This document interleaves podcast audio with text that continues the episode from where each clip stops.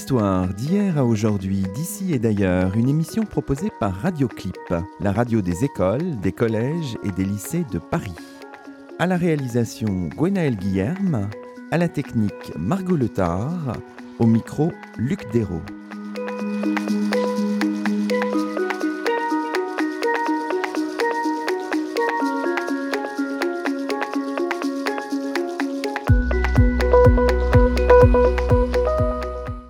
Bonjour à toutes et à tous, c'est le septième numéro de Chemin d'Histoire, la nouvelle émission proposée par Radioclip, et nous avons la joie de cheminer aujourd'hui en compagnie de trois invités, Claudia Moati, Yann Potin et Jean-François Sirinelli. Bonjour à tous les trois. Bonjour. Yann Potin, vous êtes chargé d'études documentaires aux Archives nationales et maître de conférences associé à l'Université Paris-Nord. Jean-François Sirinelli, vous êtes professeur émérite d'histoire contemporaine à Sciences Po Paris vous avez tous les deux assuré la direction d'un ouvrage tout récemment paru chez CNRS Éditions, un livre intitulé Générations historiennes, 19e-21e siècle. Claudia Moati, vous êtes professeur d'histoire romaine à l'Université Paris 8 et professeur au Department of Classics à l'University of Southern California à Los Angeles et vous êtes l'une des 58 co-auteurs ou co-autrices de ce monumental ouvrage épais de quelques 800 pages. Alors nous, nous allons ouvrir, comme ça devient un peu l'habitude chez nous, l'émission par la séquence des enfants, en l'occurrence des élèves en classe de 6e dans un collège parisien. Nous avons interrogé les élèves moins sur le concept de génération, un peu difficile à manier pour eux, que sur le métier d'historien aujourd'hui et hier. Je vous propose de les écouter et de réagir immédiatement après, par ordre d'apparition. Voici Milo, Axel, Sarah, Adélaïde, Morgane, Leila et Léon. Le son est proposé par Margot Letard. Pour euh, faire de l'histoire, il faut donc il faut aller dans des dépôts d'archives, euh, dans des lire, faire des bibliographies, euh, s'appuyer sur des livres, pas forcément d'époque, mais des livres. Et euh, ça peut être aussi de regarder des documentaires, etc. Alors on va dans des dépôts d'archives ou des bibliothèques pour voir s'il n'y a pas s'il n'y a pas des indices à trouver. Et si on est enfant comme moi et qu'on veut devenir historien, bah, on apprend à l'école sur des manuels. Quand on est historien ou historienne, on peut aussi euh, demander à des personnes euh, d'expliquer un petit peu euh, s'ils ont vécu une période et sur laquelle on travaille. Et puis après, on pourra écrire des choses en demandant aussi à d'autres personnes. D'abord, tout le monde peut faire de l'histoire parce qu'il faut juste savoir quelque chose sur l'histoire ou il faut juste étudier l'histoire et après on peut faire plein de choses avec cette époque ou ce qu'on connaît. On peut faire des bibliographies, on peut faire des documents, plein de choses avec. Et parce qu'en fait, tout le monde, il faut juste savoir des choses en histoire ou faire, ou faire une époque ou quelque chose en histoire. Mais en fait, tout le monde pourrait être historien ou historienne. Alors moi, je pense que tout le monde ne peut pas devenir euh, historien. Parce que euh, pour être historien, il faut déjà aimer ça, il faut être passionné, il faut être patient, parce que euh, les recherches peuvent prendre beaucoup de temps. Parce que pour trouver un site, par exemple, où, où il y aura des, quand on est archéologue, où il y aura des ossements, où pouvoir trouver les bons archives, les bons documents, bah ça peut prendre beaucoup de temps, c'est pas du jour au lendemain. Du coup, je pense que si on n'est pas patient, bah ça va être plus dur. Les historiens au 19e siècle étaient rares, il y en avait beaucoup moins que maintenant, mais je trouve que leur métier n'a pas trop changé. Ils étaient toujours là, pour expliquer euh, ce qui s'était passé avant, même si au 19e siècle, il y avait beaucoup moins de livres, la technologie n'était pas aussi avancée que maintenant, et donc leur travail était plus difficile, mais c'est ce qui rendait aussi leur travail plus passionnant. Donc euh, moi, personnellement, je trouve que être historien à l'époque et maintenant, ça change, mais euh, ça change parce que avant, il n'avait pas de technologie aussi avancée que maintenant. Donc c'était beaucoup plus abstrait euh, quand ils avaient une découverte. C'était moins à la pointe comme maintenant. Donc c'était certes plus difficile, hein, mais personnellement, je trouve que c'est à peu près la même chose que maintenant. Parce que euh, bah, on a les mêmes idées, on a les, mêmes capacités euh, de découverte. C'est juste qu'avant, on pouvait, au 19e siècle, on pouvait moins bien l'interpréter. Vraiment très bien. C'était des élèves de, 6e dans un, dans un collège parisien. Alors peut-être votre réaction, euh, Yann Potin par exemple? Ah bah écoutez, j'ai pris beaucoup de notes parce que je trouve ça tout à fait euh, intéressant, euh, qui a à ce point-là déjà un vocabulaire très associé à, à une spécificité, sinon une spécialité d'un métier qui est quand même un petit peu avant tout... qui n'était pas non plus très répandu, ce qui, à mon avis, exprime à quel point, finalement, la, le travail de l'histoire, qu'on soit historienne ou historien, exprime une, fonction sociale qui a sa place, disons, dans l'imaginaire global, euh, autour de la patience, du temps, enfin, en tout cas de la transmission, de la médiation, la passion aussi. Il y a beaucoup de mots-clés qui sont sortis. Et puis cette spécificité, mais je, bah, on a envie d'en parler, euh, de, oui, bah, des sources, finalement, qu'elles soient archivistiques ou archéologiques c'est très intéressant que des élèves de sixième aient à ce point-là cette conscience-là. Ça veut dire qu'ils ont de très bons professeurs aussi, mais euh, en tout cas, euh, voilà, c'est ça. Je suis très frappé. Peut-être que d'ailleurs, euh, je pense à des étudiants de voilà plus plus plus âgés que je connais. Je suis pas sûr qu'ils répondraient de manière aussi claire. Jean-François Sirinelli. Non, je, partage le sentiment de Diane Potin. C'est très rafraîchissant dans le sens fort du terme rafraîchissant parce que d'abord ça nous renvoie nous-mêmes un peu plus en avant au moment où nous envisagions éventuellement d'être historiens, mais surtout par rapport au thème du livre qui nous réunit, on voit à travers ces interviews que le fil des générations ne sera pas rompu si certains d'entre eux suivent leur vocation. Ils ont déjà les idées bien arrêtées. Ils savent ce qu'est ce métier. Alors, c'est un métier complexe. Dans le fond, ils ont dit c'est ce qui s'est passé avant. Après, on aura peut-être l'occasion au fil de l'émission de préciser comment on travaille sur avant. Mais c'est, ça fait plaisir. Claudia Moati. Oui, d'abord, je voudrais euh, dire que je suis frappé par la, clarté de l'expression de ces élèves. Et ça fait vraiment plaisir de voir qu'ils ont les idées claires, mais qu'ils ont aussi une belle langue. Pour la plupart, ils s'expriment dans un très beau français. Et je trouve ça magnifique. Et puis, oui, la sensibilité au métier d'historien, ça c'est merveilleux parce que moi j'ai des étudiants de licence, en première année de licence, qui ne diraient pas cela du tout qui ne sauraient pas définir ce que c'est qu'une archive. Et là, ils ont vraiment le, sentiment que la continuité au moins de ce métier, c'est la recherche. La recherche, comme ils disent, d'indices dans les archives, l'archéologie. Et je crois que c'est ça le cœur de notre travail. Et c'est ça qu'on essaye de leur faire comprendre quand on enseigne à l'université. Donc euh, voilà, j'aimerais bien les avoir, ces étudiants. Très bien. Bon, alors on va poursuivre cette discussion sur votre livre, donc euh, paru chez CNRS Éditions, intitulé Génération historienne, 19e, 21e siècle. Alors évidemment, le concept, Jean-François Sirinelli, le concept clé sur lequel vous avez travaillé depuis longtemps déjà, c'est le concept de génération. Alors il y a une forme de paradoxe finalement avec ce livre, parce que vous le dites d'emblée, le concept de génération, c'est une notion un peu floue, difficile à cerner, et dont pourtant il faut aussi euh, s'emparer. C'est ça un petit peu cette forme de paradoxe initial. Oui, il y, a une double difficulté. D'une part, vous venez de le dire, c'est un concept flou, incontestablement. On va essayer de le rendre un peu moins flou, mais d'autre part, c'est un concept débattu par les historiens eux-mêmes qui s'interrogent et qui sont pas d'accord sur l'usage qu'on peut en faire. Alors, le, le, concept flou, précisément parce que les historiens sont pas d'accord, la définition peut varier, mais on peut, comment dire, s'entendre sur une définition à minima qui définit en même temps justement l'objectif du livre. Dans le fond, une génération, ce sont des, un certain nombre de classes d'âge nouées en gerbe, liées en gerbe. Et ce qui est important, c'est d'essayer de voir ce qui, à un moment donné, est susceptible et capable, à la capacité de faire lien. Hein. Alors souvent, bien évidemment, et ça intéresse les historiens, c'est l'histoire qui imprime sa marque. C'est-à-dire que c'est l'histoire, les événements, les, les, changements, les mutations socioculturelles qui dessinent en quelque sorte des crans successifs sur un groupe humain donné. Là, le groupe humain, ce sont les historiens eux-mêmes.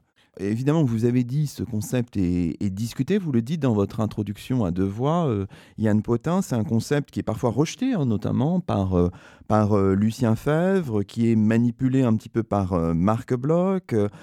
Jacques Le Goff exprime sa méfiance. Enfin, quand on fait l'histoire du concept de génération, on voit bien qu'il y a une certaine forme de, de réticence aussi de réticence du concept.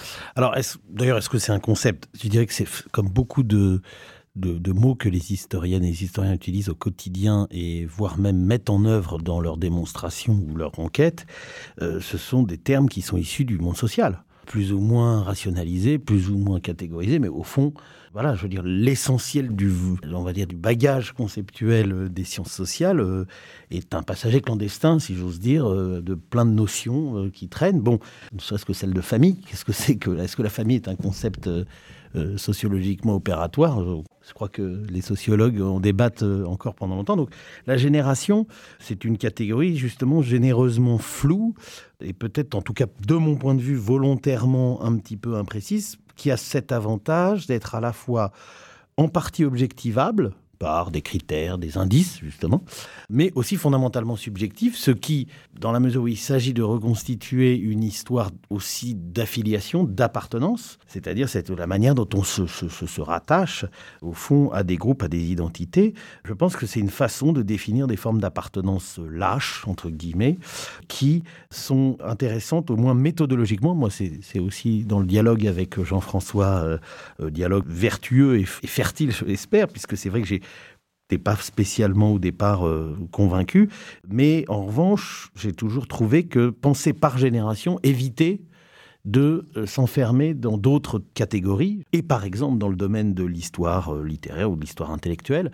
de celle d'école ou de courant, qui est en fait encore peut-être encore plus abstrait et peut-être encore plus flou. Les courants, c'est normal que ce soit flou, et qui ont des formes d'appartenance, disons, aussi chargées de logique idéologique. Donc étant donné que l'histoire sociale, disons, d'un groupe comme celui des historiennes et des historiens n'est pas reste à faire fondamentalement, que ce soit en France ou alors a fortiori à une échelle plus globale, et que ce livre entend en dresser, disons, un premier jalon, eh bien, pourquoi pas commencer par une, voilà, une cartographie chronologique des générations à la fois euh, vécues, ressenties, rejetées. Au fond, voilà, après tout, la génération, c'est aussi un mode de restitution d'impressions successives dans le temps et de rattachement euh, d'affiliation. D'accord. Alors on, verra l'organisation détaillée du, livre un peu plus tard, mais je voulais vous demander, Claudia Moati, vous, dans vos travaux en histoire romaine, est-ce que vous aviez manipulé ce, concept? Enfin, comment, comment vous êtes-vous finalement rattaché à ce, à tous ces travaux sur les, générations qui ont été travaillées en histoire contemporaine. Hein? Je rappellerai le titre du, du, fameux livre hein, issu de la thèse d'État de Jean-François Cirinelli, Génération intellectuelle, Cagneux et Normalien de l'entre-deux-guerres, un livre paru chez Fayard en 1988, tiré de la thèse d'État soutenue en 1986. Bon, alors, euh, moi, pas du tout. Oui, ce qui peut être intéressant aussi. Je n'ai pas utilisé ce concept de génération euh, dans mon travail, mais c'est vrai que euh, une des dimensions de la recherche en histoire antique, qui a été d'ailleurs très novatrice dans ce domaine, et peut-être vous a inspiré, Jean-François, c'est la, prosopographie. La prosopographie, qui est quoi? L'étude d'une catégorie d'individus à travers leurs euh, origines sociales, leurs euh, parcours euh, personnels, leurs réseaux sociaux. Cette étude de catégorie qui a été très très bien mise en œuvre par Ronald Syme euh, et bien d'autres euh, auparavant, mais euh, Ronald Syme, Nicolet, Ceston, etc., a été vraiment quelque chose de très important pour l'histoire antique. Moi, je n'ai jamais abordé la question de ce point de vue-là. Mais je pense qu'à travers la prosopographie, on touche un peu au concept de génération, bien que cette approche prosopographique soit plus large que le concept de génération. Alors, en ce qui me concerne pour l'histoire intellectuelle ou l'histoire politique, Forcément, on parlera de la génération de César ou de la génération de, Cicéron, de Scipion, et, Scipion Émilien, mais ça n'est pas un concept opérant parce qu'il y a dans la il y a dans le concept de génération quelque chose qui me semble plus limité, si vous voulez, c'est que ça ne reprend pas la conflictualité ça ne donne pas l'écho de la conflictualité qu'il y a dans la construction même de cette notion de génération. Si vous voulez, la génération, ça me l'air d'être un consensus c'est un critère objectif, qui est un critère de, dans le temps, mais c'est un critère euh, qui est enveloppant, qui est englobant, plus que analytique. J'ai eu du mal à rentrer dans cette problématique et euh, ça m'a donné à réfléchir d'ailleurs et je remercie vraiment les auteurs de m'avoir invité à y participer, mais j'ai eu du mal à, à voir comment attraper ce concept, sauf à prendre le, terme génération au sens étymologique, c'est-à-dire ce qui génère votre travail ou ce que génère votre travail. Ah oui, c'est intéressant. On voit bien que la discussion, elle existe même au sein, du, au sein de l'ouvrage, ce qui est tout à fait passionnant. Alors, vous le dites dans votre introduction, l'objet du livre est bien de je vous cite, tenter l'aventure d'une histoire des historiennes et historiens par génération, tenter cette analyse sur la longue durée, donc depuis la fin du XVIIIe siècle jusqu'à aujourd'hui, tenter d'analyser euh, autrement l'histoire de la discipline historique en France et l'histoire de la production historique française. Alors vous le dites aussi, euh, Jean-François Sirinelli, c'est une démarche, je crois que vous utilisez le, le terme risqué. Alors pourquoi risqué finalement? Effectivement, ça peut paraître emphatique ou martial, hein, une sorte de prise de risque. Précisons que nous n'y risquions ni notre vie ni notre âme, donc c'était une prise de risque intellectuelle, c'est toujours moins dangereux, mais c'est vrai qu'on avait le sentiment avec Yann Potin, et il faut citer un, troisième nom, Grégoire Kaufmann, hein, parce que euh, c'est l'éditeur avec lequel nous avons travaillé, mais ça a été le troisième homme aussi de, ce livre, qui est en fait un livre préparé à, à trois. Mais euh, effectivement, il y avait prise de risque dans la mesure où on le disait à l'instant, nous n'étions pas sûrs par avance que nos collègues seraient acquis à cette notion-là. Et d'ailleurs, Yann faisait l'aveu il y a un instant que lui-même, au début de l'aventure, vous voyez, j'emploie à dessein le, le mot d'aventure avec ce que ça suppose euh, de risque, au début de l'aventure, il n'en était pas non plus persuadé. Mais je, je vais vous faire un aveu. Moi, au début de ma thèse, qui mhm. s'appelle, vous l'avez dit à l'arrivée, Génération, je partais pas pour étudier une génération. Et d'ailleurs, ce qu'a dit Claudia Moatti à, l'instant me passionne parce que c'est vrai qu'à l'époque, j'ai été frappé par la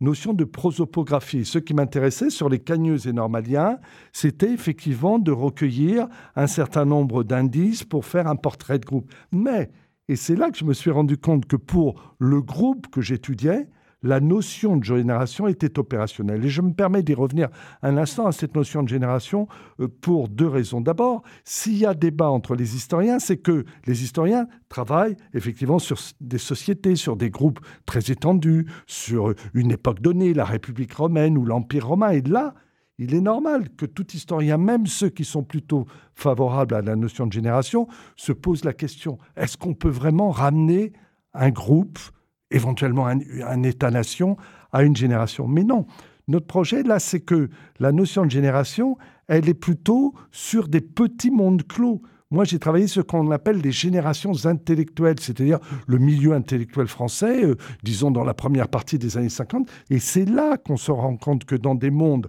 relativement, non pas refermés sur eux-mêmes, mais je répète, sociologiquement clos, là, les échancrures de l'histoire avec un H majuscule opère. Et précisément parce que les historiens ont travaillé sur des générations intellectuelles, d'autres, Albert Thibaudet, sur des générations littéraires, et je reviens à votre question, on s'est dit dans le fond, pourquoi dans ces petits milieux, il faut voir ce qu'est quand même le milieu des historiens et des historiennes au XIXe siècle, et d'ailleurs j'ai tort même de dire historienne pour ce qui concerne le XIXe siècle, hein, c'est quelques centaines au maximum d'individus. Et là, probablement parce que c'est un monde relativement refermé, relativement homogène quant à sa formation initiale, les notions de génération Mmh. sont quelquefois discernables. Yann Potin. je voulais rebondir sur une chose qu'a dit très juste Claudia Moatti, euh, c'est-à-dire, euh, enfin très juste, en tout cas très suggestif, je ne sais pas, c'est la question du consensus. Moi, je, pense à, l'inverse peut-être qu'au contraire, ce qui unit aussi, enfin parmi les nombreux facteurs qui peuvent non pas unir, parce que par définition, une génération, ça ne peut être couvert, puisque ça dépend un peu de la manière dont on on, s'y rattache a posteriori, souvent d'ailleurs. Hein. Euh, c'est souvent a posteriori qu'on se rend compte qu'au fond, il y a eu un effet de parcours euh, sur le consensus, en effet, mais il y a quand même quelque chose qui, apparaît beaucoup aussi dans, l'ouvrage ou dans les ouvrages de Jean-François sur la et d'autres sur, sur les générations intellectuelles, c'est que c'est aussi la division qui unit. C'est-à-dire qu'au fond, une génération parfois s'identifie par des formes de débat, on va dire, internes, euh, très spécifique avec des mots, un vocabulaire, un lexique. Euh, il va de soi que, voilà, aujourd'hui, euh, par exemple, moi je suis né dans les années 70, pour ma génération, une certaine opposition entre. Voilà, je veux dire, la pensée marxiste ne faisait plus débat quand j'étais en formation intellectuelle. Or, elle avait structuré, en fait, dialectiquement, une génération, plusieurs générations d'ailleurs. Bref, voilà, ce que je veux dire, c'est que c'est aussi l'avantage du concept souple, je passerai du floutage à la souplesse, c'est qu'il permet aussi un petit peu comme un moulage, vous voyez, euh, d'épouser, y compris euh, des critères qui s'opposent, de la même façon que c'est la concurrence. et on peut même aller jusqu'à intégrer une partie des concepts de la sociologie, y compris bourdieusienne, c'est-à-dire qu'il y a des champs qui se structurent, professionnels à un moment donné, justement d'autant mieux par génération qu'il y a des concurrences pour l'obtention de positions, etc. Bref, voilà. Claudia Moiti Oui, non, je, suis d'accord avec vous. Et je relèverai quelque chose qui me paraît très important dans ce que vous dites, c'est la question de la langue. Mmh, oui, tout à fait. Parce que je pense qu'une des approches possibles, au fond, du, de, la, notion de génération, c'est quel est le langage qu'on utilise. Ça, ça me paraît absolument fondamental. Et ça pourrait être même un, objet euh, historique. En fait, quelle langue parle-t-on à telle époque avec des significations différentes? Euh, évidemment.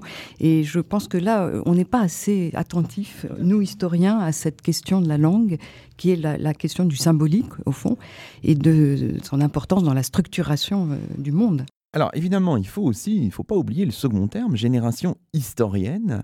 Les historiens, les historiennes, il faut aussi un petit peu les définir. Ce sont des professionnels de l'histoire. Alors je pense aux situations peut-être les plus contemporaines. Finalement, en lisant votre livre, on comprend que les historiens les historiennes, ce sont ceux ou celles qui ont un poste académique finalement. Dans la situation actuelle, c'est-à-dire qu'il y a une situation de pénurie de postes, il y a des historiens, des historiennes dont le talent est reconnu, mais qui n'ont pas de position académique du fait du contexte. Est-ce que ça aussi, il faut le prendre en compte, euh, Jean-François Sirenelli? Oui, alors c'est vrai que c'est une des questions, outre Naturellement, je n'y reviens pas la notion, la définition de la notion de génération. C'est une des questions que nous nous sommes posées. Que mettre dans ces notion d'historien ou d'historienne. Ça posait un problème puisque euh, si nous éliminions un certain nombre de catégories au motif, par exemple, qu'ils ne sont pas producteurs ou elles ne sont pas ces catégories producteurs de savoir, euh, ça donne une impression en surplomb, non seulement très déplaisante, mais probablement fausse sociologiquement. En même temps, il fallait bien donner une définition. Et c'est vrai que notre définition, il faut être clair dans l'ouvrage, c'est des historiens et des historiennes qui sont productrices de savoir historique, c'est-à-dire dont le métier, la fonction sociale, hein, est de créer du savoir. Mais sans jamais oublier, bien évidemment, que ce savoir a un rôle s'il est transmis. Et donc c'est vrai que c'est à dessein, par exemple, que nous avons terminé l'ouvrage par euh, le texte de Laurent Decoq parce que, effectivement, elle, elle se pose la question des programmes, c'est-à-dire comment ce savoir accumulé par les générations devient ou ne devient pas des programmes. Et donc c'est vrai que, pour être clair, ne sont pas présents dans ce livre en tant que tels les professeurs de l'enseignement secondaire, et pourtant, en même temps, ils sont sans cesse présents parce que ces générations n'existent que si elles ont un écho, et elles ont un écho grâce à leurs collègues mmh. qui transmettent. Oui, alors effectivement, il y a ce, ce, chapitre final tout à fait passionnant, enseigner l'enseignement de l'histoire par Laurence de Coq, et la question professionnelle est aussi abordée, je pense par exemple dans la contribution de Guillaume Calafa, qui fait même un petit graphique avec les, postes de, professeurs, etc., dans le secondaire. Donc c'est une question qui structure l'ouvrage.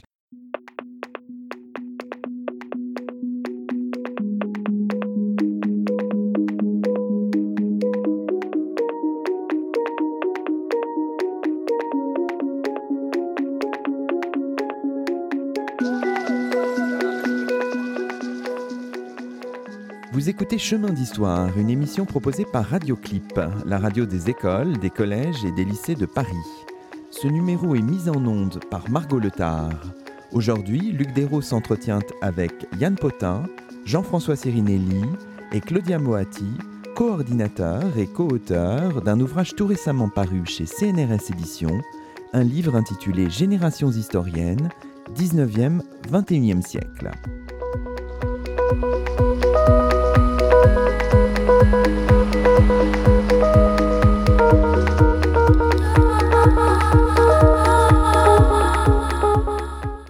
Alors justement, regardons un peu le, détail, hein, euh, rentrons un peu dans la logique. Euh, il y a trois parties dans cet ouvrage. La première partie, c'est une reconstitution socio-historique d'une série, dites-vous, stratifiée de 13 à 14 générations historiennes, nées entre 1790 et le début des années 1950. Dans la deuxième partie, vous donnez la parole à des représentants ou à des représentantes des générations contemporaines sur le mode un peu de l'égo-histoire, avec quand même, euh, comme toile de fond, un questionnaire que vous avez proposé à ses représentants et à ses représentantes. Et dans la troisième partie, vous revenez sur quelques-uns des grands objets ou catégories de discussion au sein de la profession et du savoir historique, mais toujours à travers la notion de génération. Alors comment est venue cette structure? Est-ce que c'est venu au terme d'un long compagnonnage. Jean-François Sirinelli, ça s'est construit dans la, alors, euh, dans la lenteur dans... la lenteur, oui, mais de toute façon, c'est la lenteur. Les, les historiens ont besoin. D'ailleurs, un, des, enfants, un des enfants, l'a disait tout à l'heure. Hein, dans la lenteur, oui, nous l'assumons. D'ailleurs, pour être très clair, on a commencé à travailler à ce livre, à, sur ce livre, pardonnez-moi, à la fin de l'été 2017, hein, et donc euh, voilà, ça, ça, deux ans. Hein. Pour revenir à votre question, pourquoi lenteur? Parce qu'il y avait difficulté à approcher l'objet vous voyez, ce qui est compliqué d'ailleurs, c'est que la génération, c'est à la fois un objet avec euh, un danger, c'est que l'historien se fasse démurge, qu'il crée un artefact, quelque chose qui n'existe pas, mais en même temps, ça n'est pas qu'un objet, une génération, c'est aussi un mode euh, d'approche en quelque sorte, c'est-à-dire voir comment une société fonctionne. Mais je reviens à votre propos, donc comment toucher un objet qui est en même temps un outil, eh ben, on a, dans le fond, introduit une ligne de crête. On a considéré qu'il y avait des générations, par définition, presque biologiquement, hélas, hélas pour ces générations, mortes, disparues, abolies en quelque sorte, et, vous le disiez, d'autres générations qui étaient contemporaines, dont l'histoire était encore à suivre, à faire. Et donc là, ça nous a donné cette ligne de crête. Et dans un premier temps, toute la première partie relève de ce qu'on appelle classiquement en histoire l'historiographie. C'est-à-dire que nous avons essayé, sur cette tranche d'à peu près un siècle et demi, du début du 19e siècle au milieu du siècle suivant, nous avons essayé de voir si strates il y avait ou pas. Alors vous me direz pourquoi un siècle et demi? Ben, Tout simplement parce que euh, la Révolution française introduit à mains égards, d'abord par la fracture historique qu'elle constitue, mais aussi parce que, et c'est pas une coïncidence si la génération 1 s'appelle Révolutionner l'histoire, ça sera un élément marquant pour la première génération et ça sera déjà un objet pour elle. Mais je ne veux pas monopoliser, euh, donc Yann. C'est qu'en effet, en fait, le, le, le, fait de commencer à la Révolution pose la question de l'expérience collective irréversible partagée. Une des façons, en tout cas, de poser la question de l'engagement dans l'histoire et du collectif que peut former une génération euh, historienne, c'est à la fois la manière dont elle a pu expérimenter un certain nombre de types d'événements historiques à un moment plus ou moins de formation de jeunesse. C'est-à-dire qu'en effet, je veux dire, euh, on continue à se définir au quotidien par euh, la première fois qu'on a voté ou la première fois qu'on a pris conscience que la politique, c'était pas juste des marionnettes, etc. Bref, on voit bien là que la Révolution française, de ce point de vue-là, elle structure tout le premier 19e siècle, pas seulement dans le domaine de l'histoire, mais a fortiori quand il s'agit de l'écrire. Là, voilà déjà d'entrée de jeu une façon de justifier cette stratification et un parcours qui essaie d'identifier en quelque sorte des expériences collectives qui à la fois sont motrices pour devenir, pour se consacrer sa vie à l'histoire, et qui par ailleurs elles-mêmes sont euh, des miroirs en quelque sorte euh, de, de, de, la manière d'écrire l'histoire. En dehors de cette ligne de crête, et j'en termine par là, entre on va dire un chemin, une première partie plutôt historique et une deuxième partie plutôt témoignage, non pas de mémoire, mais disons en tout cas avec pas la même approche. Il nous a semblé, mais dans un, plutôt dans un deuxième temps, en effet, hein, qu'une troisième partie était nécessaire pour euh, non pas replier l'objet, mais retrouver des thématiques transversales qui ne sont pas des invariants, mais disons des, oui, des, grandes catégories de la pensée historienne, et que on devait euh, finalement, en renversant un petit peu euh, le, temps, les traiter sous une approche générationnelle. Ce qui fait que la première et la troisième partie se font écho avec au milieu des témoignages qui, pour le coup, euh, sont beaucoup plus que des témoignages, souvent. Il y a 28 personnes qui participent. S'il y avait pu en avoir 280, ça aurait été beaucoup mieux. Mais le simple fait de lancer comme ça 30 textes, de voir ce que ça donne en les mettant dans l'ordre simplement chronologique de naissance, c'est une façon de provoquer un document sur le sentiment d'appartenance ou non à une génération ou à des générations. On pourrait vous reprocher finalement une chose simple, c'est-à-dire les historiens, les historiennes reviennent sur leur parcours de leurs prédécesseurs, plus ou moins lointains, disent leur propre histoire, racontent leurs objets. Est-ce que c'est pas un peu narcissique tout ça, euh, Jean-François Sirinelli Alors, c'est vrai, sauf que précisément Claudia Moati, au début de notre émission, évoquait le, scrupule initial qu'elle a éprouvé à, répondre, parce que précisément, l'historien, ça n'est pas pour vous porter la contradiction, mais est tout le contraire de Narcisse, parce que l'historien, dans le fond, sa raison sociale, c'est de travailler sur les autres. Alors, je vous rappelle qu'un certain nombre de, de, constructions mathématiques nous disent qu'il y a eu, alors avec les limites d'une telle construction, 100 milliards d'humains depuis qu'il y a des humains, en quelque sorte. Et ces autres, ces 100 milliards, c'est notre gibier, c'est notre objet. Et donc, c'est vrai que par définition, par de la même la pudeur qui, théoriquement, doit accompagner le, le comportement de tout être humain, par de la même ces questions de pudeur ou de réserve naturelle, l'historien, il travaille sur les autres. Et de surcroît, dans la pratique de son métier, théoriquement, il, entre en coulisses, il essaye de brider sa subjectivité. Donc il y avait toute une série, j'allais dire, d'obstacles. Hein, même s'il y a le précédent, dirigé par Pierre Nora il y a une trentaine d'années, Égo-Histoire. Mais je le répète, non, on leur a dit, mais ils n'avaient pas besoin qu'on leur dise, c'est pas Narcisse, c'est pas de l'égo-histoire, c'est plutôt de Faber-histoire, c'est-à-dire l'historien à l'œuvre, l'historien artisan. Voilà en tout cas comment je vois les choses, mais il faudrait le demander à, l'un des auteurs, à l'une. Mais bien sûr, alors Claudia Moati, justement, cet exercice un peu de, de réflexion sur son propre parcours, alors ici, adossé à, une génération. On le fait aussi dans la carrière universitaire, puisque au moment où on soutient l'habilitation à diriger des recherches, et d'ailleurs il y a des études là-dessus, c'est très intéressant, hein, on, on, fait cet exercice. Là, c'est peut-être un peu différent, mais enfin, c'est un exercice auquel on n'est pas complètement inhabitué quand on a déjà une carrière, euh, une carrière euh, importante, euh, Claudia Moiti. C'est tout à fait vrai pour le dossier d'habilitation. Aujourd'hui, on doit faire une sorte de synthèse sur son propre parcours de recherche. Et c'est un peu la matrice de, de l'exercice qui nous a été demandé dans cette deuxième partie. Mais c'était plus ample que ça. Et au fond, la manière de s'en sortir, c'était de prendre les choses par le début on, fait partie nécessairement, quand on commence une recherche en histoire, d'un groupe qui nous définit, même si on s'est parfois peut-être trompé de groupe. Mais ce groupe-là nous définit. On, est, on, est euh, étiqueté, on est euh, déterminé par des, outils de travail pour peu qu'on reste dans ce groupe. Donc, donc il faut partir du, groupe auquel on a adhéré plus ou moins euh, consciemment.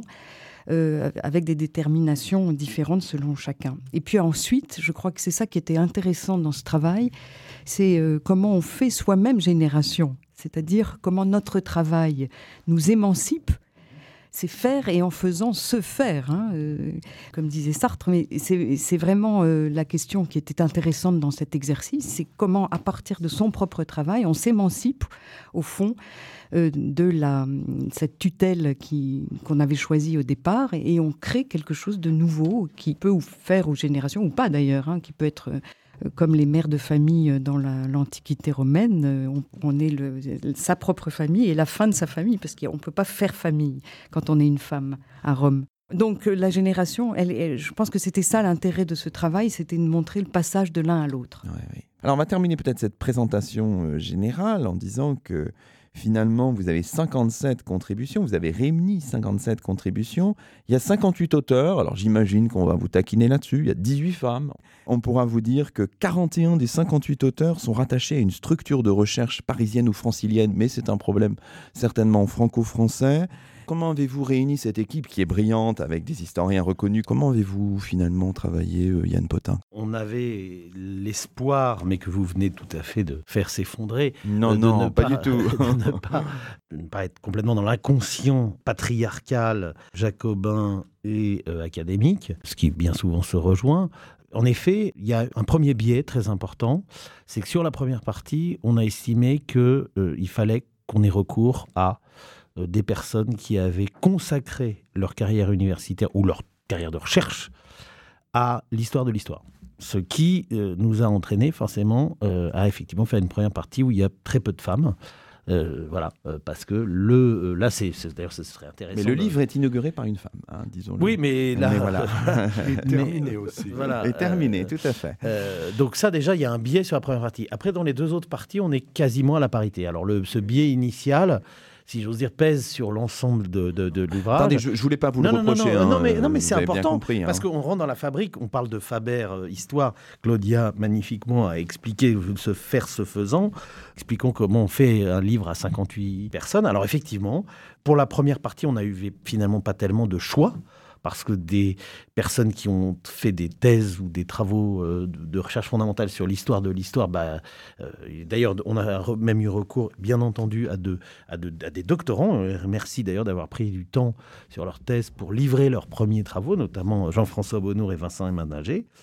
Mais pour les deux autres parties, on a essayé, en effet, de prendre en compte les critères euh, que vous évoquez, c'est-à-dire une représentativité des périodes, parce que pour essayer de ne pas euh, tordre euh, le miroir qu'on essayait de tendre aux historiens, le miroir déformé et déformant aux historiennes et aux historiens, eh bien, on a essayé de, voilà, de, qu'il n'y ait pas que des contemporanistes, parce qu'en effet, ils sont démographiquement dominants aujourd'hui, dans, dans les médias d'ailleurs, comme dans l'édition, etc., et à fortiori à l'université. Donc, on a essayé de, corriger cela, ce qui forcément induit, bah, en effet, euh, d'autres biais. Et puis, euh, pour l'aspect Paris-Provence, c'est vrai que c'est, je crois, le, plus difficile à tenir quand on veut essayer de concilier, euh, effectivement, des personnes représentatives, des personnes très franchement, ça a été. On a passé des heures. Non, mais j'imagine. Non, non, mais moi, je trouve ça vraiment intéressant parce que c'est intéressant parce que ça parle aussi, ça nous évoque aussi, Jean-François Cyrinelli, un problème français finalement. La recherche est quand même extrêmement concentrée en Ile-de-France. Oui, hein.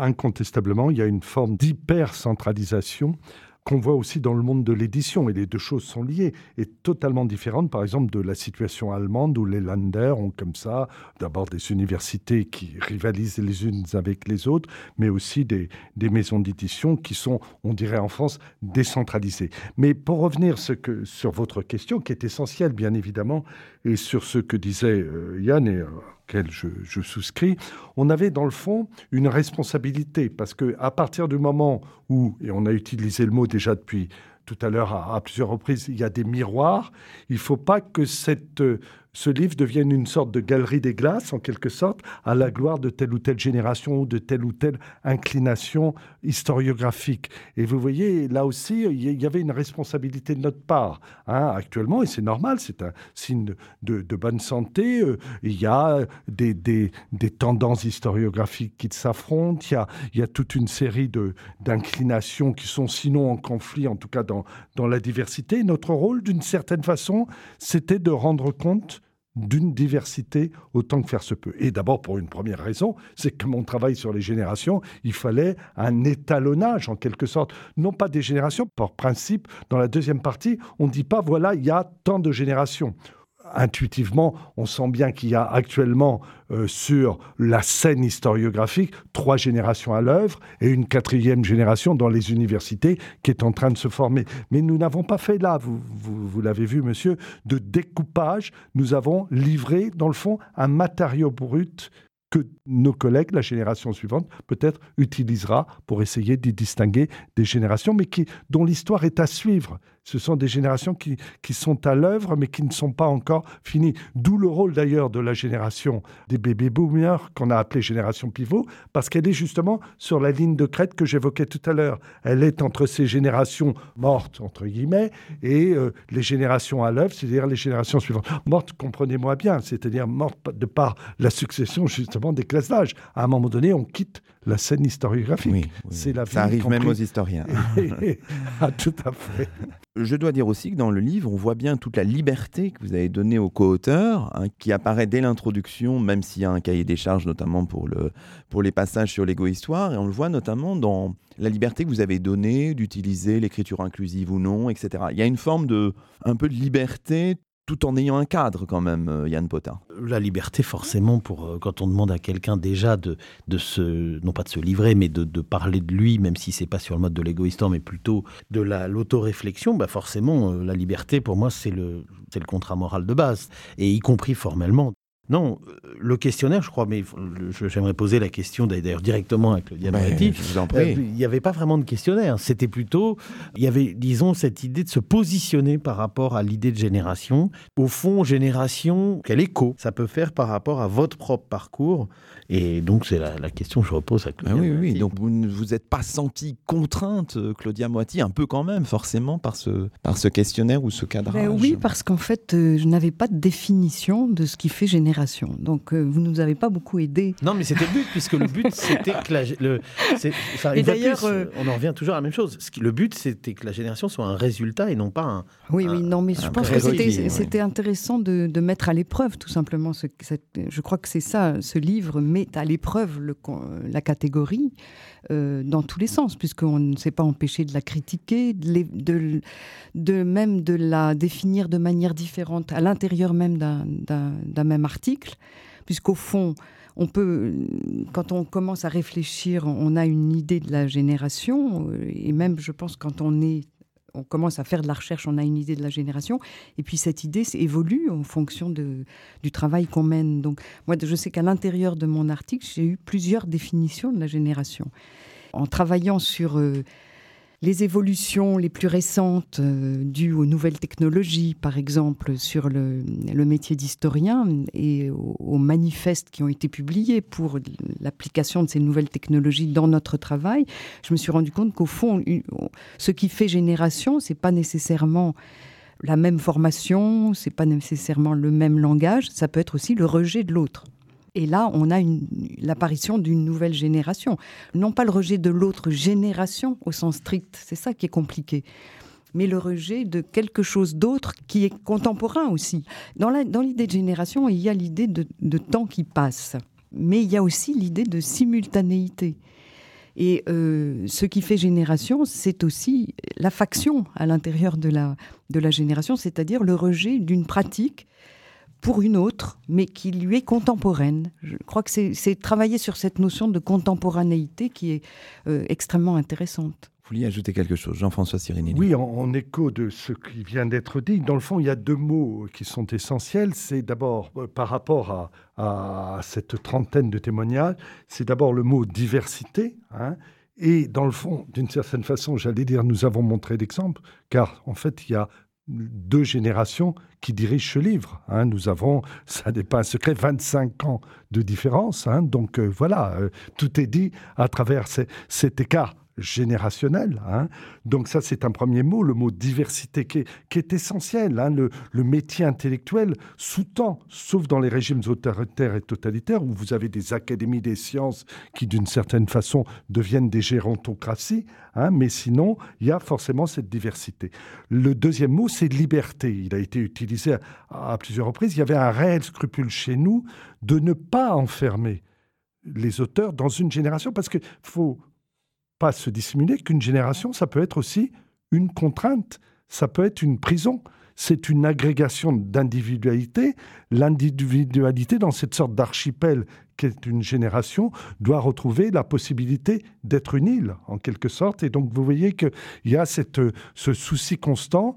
Et je suis content euh, que, que, ça ait été ressenti. Hein, parce que c'est vrai qu'on a scrupule, on a envoyé. Vous avez raison d'utiliser le mot questionnaire. Il y avait des questions, mais elles n'étaient, on le précisait, qu'indicatives parce que, euh, voilà, comme le disait Claudia Moatti, un auteur qui jusque-là n'a pas utilisé, c'était le cas de la plupart des historiens, parce qu'il faut bien le dire, la plupart des historiens n'utilisent pas le concept de génération.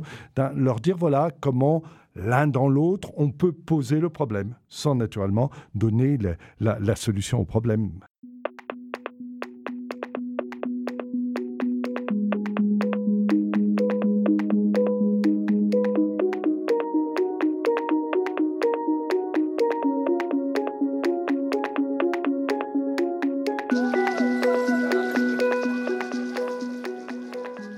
Écoutez Chemin d'Histoire, une émission proposée par Radioclip, la radio des écoles, des collèges et des lycées de Paris. Ce numéro est mis en onde par Margot Letard. Aujourd'hui, Luc Dérault s'entretient avec Yann Potin, Jean-François Sirinelli et Claudia Moati, coordinateur et co-auteur d'un ouvrage tout récemment paru chez CNRS Éditions, un livre intitulé Générations historiennes, 19e-21e siècle.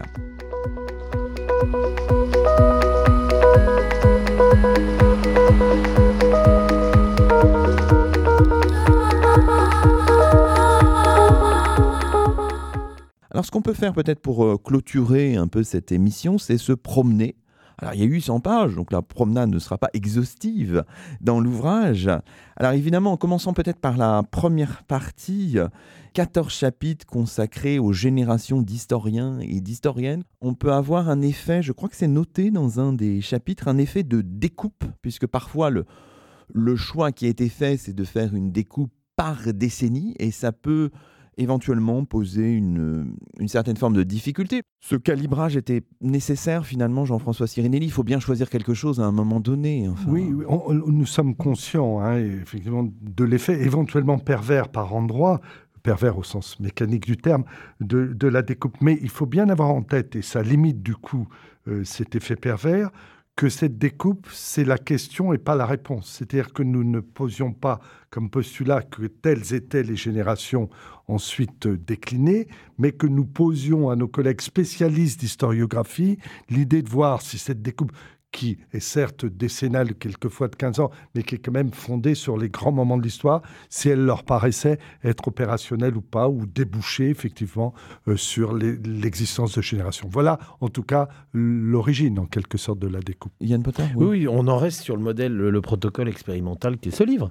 C'est-à-dire que de la même façon que quand on fait de l'histoire quantitative et qu'on définit des échantillons et des et qu'on veut avoir des, éléments de comparaison, bah effectivement, euh, on est obligé de tracer des frontières artificielles. Le 19e siècle est sur des cycles de 15 ans et le 20e, enfin, la fin du 19e siècle et le 20e siècle sur des cycles de 10 ans pour justement montrer que euh, ce qui était plus évident pour le 19e siècle, et d'ailleurs ça fonctionne en général mieux, souvent, et les auteurs en tout cas adhèrent beaucoup plus aux, générations qu'on leur a proposées, aussi pour des raisons de, disponibilité de, des études, beaucoup plus d'études sur le 19e siècle, puis surtout de restriction du champ, des historiens. C'est-à-dire qu'effectivement, alors là, pour le coup, Jean-François parlait de plusieurs centaines, on est plutôt sur plusieurs dizaines. Donc, euh, effectivement, plus ça s'élargit, plus euh, c'est difficile.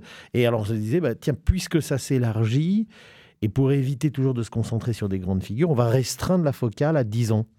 Mais c'est une focale effectivement artificielle parce que sinon, l'unité traditionnelle depuis Thibaudet et avant, c'est euh, des générations de 30 ans. Et, ça paraissait pour le coup, y compris par rapport, euh, euh, par exemple, à la conquête des positions académiques, trop, lâche. Parce que parfois, en effet, à 2-3 ans près, eh bien, il n'y a plus de poste. Et on peut se retrouver voilà, coincé. Fondamentalement, le découpage est prospectif. Et d'ailleurs, à mon avis, un des indices, j'en termine par là, pardon, c'est le fait qu'il y ait tant de points d'interrogation dans les titres de cette première partie, puisque la plupart des auteurs ont envie de souligner qu'ils s'interrogent sur l'unité de cette génération. Et puis il y avait aussi des choix, je le dis très volontairement, qui sont toujours dans la logique prospective, de séparer des personnes qui sont d'habitude associées.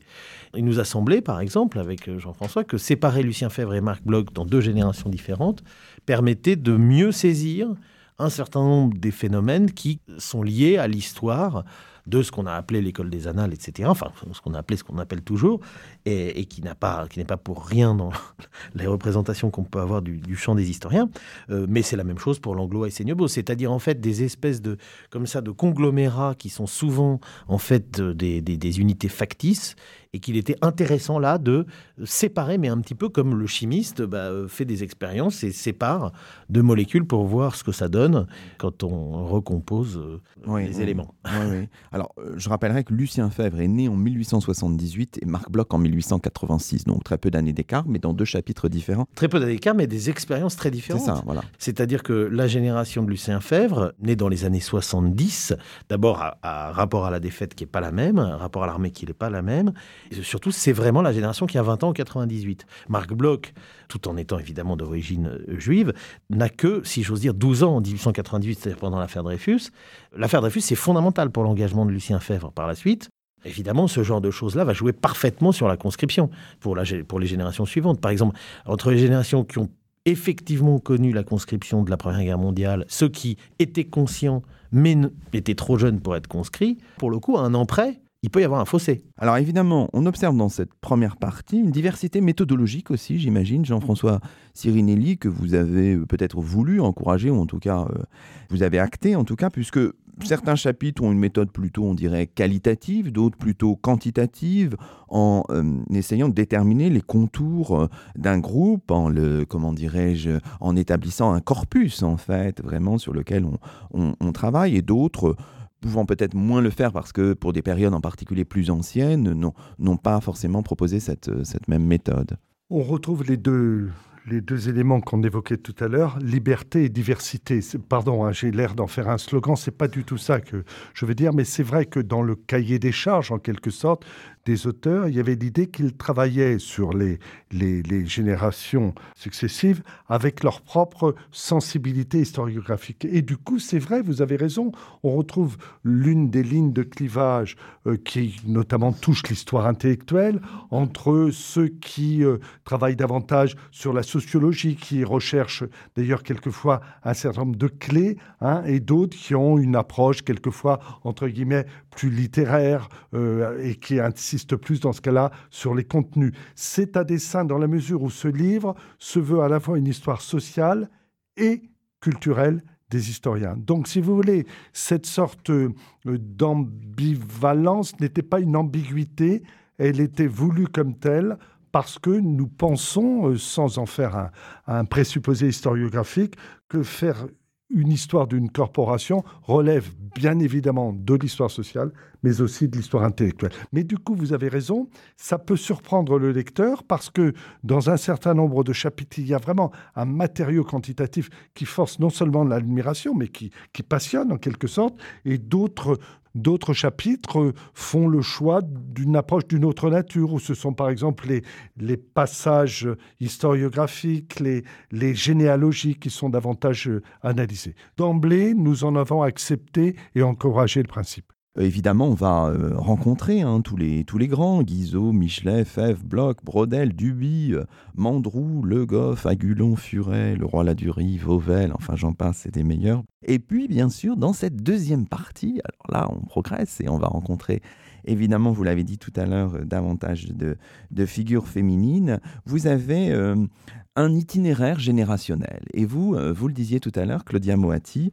vous êtes attelée à cette tâche qui n'était pas forcément aisée au départ, et vous racontez que dans votre construction euh, d'historienne, finalement, le choc de 68 que vous avez vécu très jeune vous a construit d'une certaine manière aussi. Oui, alors là, on a une définition de la génération par l'événement. Je pense qu'il y a une génération mai 68 comme il y a une génération libération. Et là, c'est absolument indéniable, même si moi, j'étais vraiment au, bord de la génération, j'étais vraiment jeune à cette époque, mais en raison du parcours euh, familial que j'avais, au fond, mai 68 a eu une résonance tout à fait importante. C'est la première fois que je voyais l'histoire se faire L'histoire en mouvement. L'histoire en mouvement, oui, mais le moment où on voit qu'il se passe quelque chose qui va transformer la société, qui nous transforme nous-mêmes, qui transforme les acteurs, et c'est ça que j'ai essayé d'analyser. c'est à quel point cette euh, révolution est une révolution personnelle, familiale, mais c'est aussi une révolution, évidemment, c'est euh, pas un scoop, mais une révolution sociale tout à fait euh, fondamentale. Et donc, c'est l'introduction de la, de, c'est l'irruption de l'histoire dans la vie de l'individu, d'un adolescent ou d'une adolescente, qui détermine peut-être euh, le métier d'historien par la suite. Pourquoi est-ce que c'est important C'est parce que euh, en mai 68, c'est euh, d'abord une émancipation de la communauté familiale. Je pense que ça, c'est très important pour euh, quelques adolescents que ce soit, mais aussi pour ceux qui ont vécu dans un univers familial assez fermé et, un peu étouffant. Hein et très traditionnaliste. C'est vraiment l'émancipation. On découvre une sociabilité autre que, que, celle de la famille. Et puis, c'est la prise de parole. Donc, euh, à la, prise de parole, c'est aussi euh, une manière d'écouter très différente. Donc, euh, oui, mai 68, indéniablement, est une révolution du savoir, et c'est surtout, et c'est une révolution du savoir parce que ça introduit au savoir. L'irruption de l'histoire nous donne envie non seulement de connaître, mais d'agir. Et donc, on est, on est placé là devant un, moment de révolution personnelle et d'émancipation qui est extrêmement fort. Donc, je pense que oui, mai 68 détermine et détermine ensuite peut-être ma façon de voir l'histoire de manière toujours un peu conflictuelle. Alors, on ne va pas revenir complètement sur votre cheminement intellectuel. Il est passionnant, vous avez de fortes pages, hein, une historienne confrontée aux différentes approches historiographiques. Vous soulignez l'importance de l'approche anthropologique pour vous, l'approche comparatiste, le travail transpériode, tout ce que vous avez mené.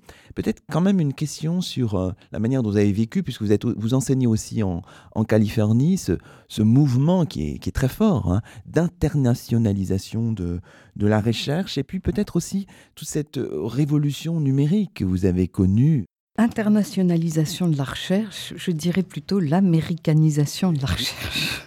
Parce que ce que j'ai découvert en allant aux États-Unis, euh, alors qu'on a, on a à notre disposition, grâce à Internet, énormément de, de matériaux et de lectures possibles, mais on ne découvre pas mieux une culture qu'en allant sur place, hein, évidemment. Donc, ce que j'ai découvert, évidemment, c'est ce que je ne connaissais pas du tout, c'est cette culture américaine et la production scientifique remarquable de cette culture américaine. Ça, c'est le premier point. Mais ce que j'ai découvert en même temps, euh, quand je revenais, parce que je suis allée seulement un semestre par an pendant des années, 15 ans, et je continue à y aller, mais ce que je comprenais de plus en plus, c'est l'américanisation de nos sociétés et notre fascination pour euh, l'Amérique.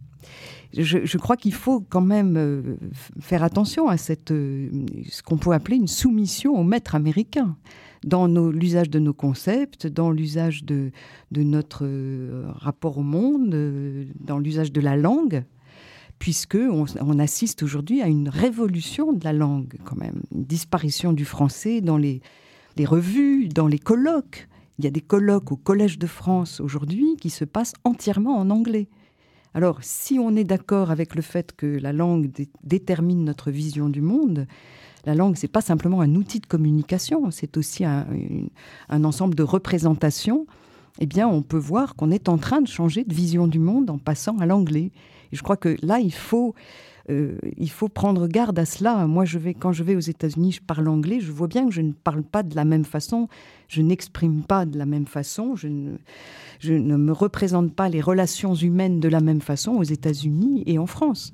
Et on est en train de perdre cette, euh, je pense que cette distinction. Et je pense que ce séjour aux États-Unis, c'est pas l'internationalisation, c'est l'américanisation du monde qui me l'a révélé, euh, en comprenant mieux d'ailleurs la culture, la culture américaine.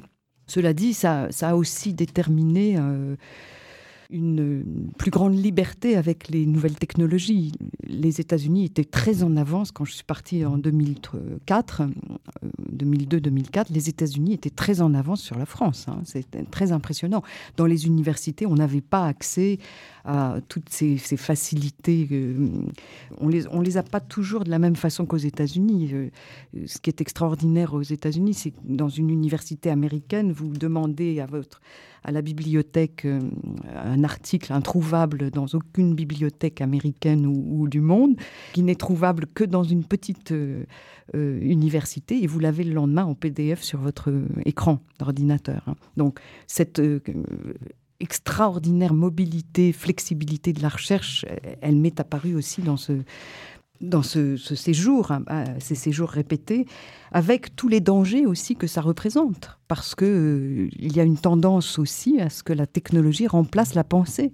On le voit bien avec certains manifestes historiographiques, celui de David Armitage, l'History Manifesto, celui qui l'a publié, pour essayer d'expliquer comment notre pratique historienne devait être transformée grâce aux big data et euh, grâce aux nouvelles technologies. Alors je crois qu'il faut euh, faire attention à ces, transformations et, un des mérites de ce livre, c'est peut-être de nous faire réfléchir aux effets pervers à la fois de cette américanisation et de ces nouvelles technologies.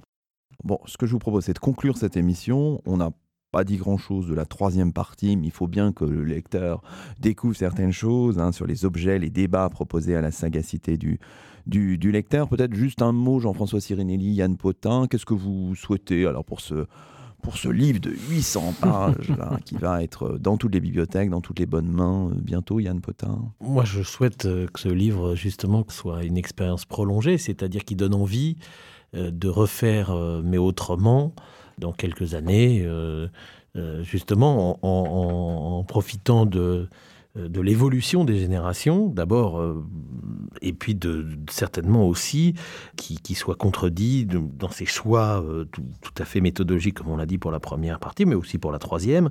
Voilà, c'est le principe même de la péremption qui est au cœur de la, de la, de la science en général, et tout particulièrement de la science historique, puisque euh, la science historique, elle est, elle, cette espèce de, bon, grâce à la maxime de fameuse et trop répétée de Crochet, je veux dire, c'est qu'il n'y a l'histoire que contemporaine, donc l'histoire, euh, bien sûr, n'existe pas, mais aussi euh, l'histoire, voilà, a, sa propre histoire, et c'est la propre histoire de l'histoire, ce que nous avons tenté de faire, qui est aussi une des autres façons de comprendre ce qu'on fabrique, en fait, en essayant de construire un rapport dans le présent au passé. Jean-François Sirinelli Oui, en, un mot, vous l'avez dit en commençant, dans le fond, ce livre, c'est le métier d'historien d'hier et d'aujourd'hui. Nous partions sans idée préconçue, mais en plaçant, dans le fond, le processus sur deux siècles. Et à l'arrivée, on se rend compte, même si nous n'avions pas fait une idée de départ ou une hypothèse de départ, que les historiens actuels, historiens et historiennes bien évidemment, vivent dans la grande transformation, non seulement la grande transformation du monde, mais aussi la transformation de leurs pratiques professionnelles. Je suis content qu'on ait parlé euh, de la langue. Je crois que comme les historiens travaillent sur du complexe, le complexe nécessite de la nuance et il y a une langue globalisée qui ne permet pas cette nuance et donc on risque à terme d'avoir un appauvrissement euh, de l'analyse historique. Bon bah merci beaucoup à tous les trois. Et c'est ainsi que se termine le septième numéro de Chemin d'Histoire, d'hier à aujourd'hui, d'ici et d'ailleurs, l'émission d'histoire de Radioclip.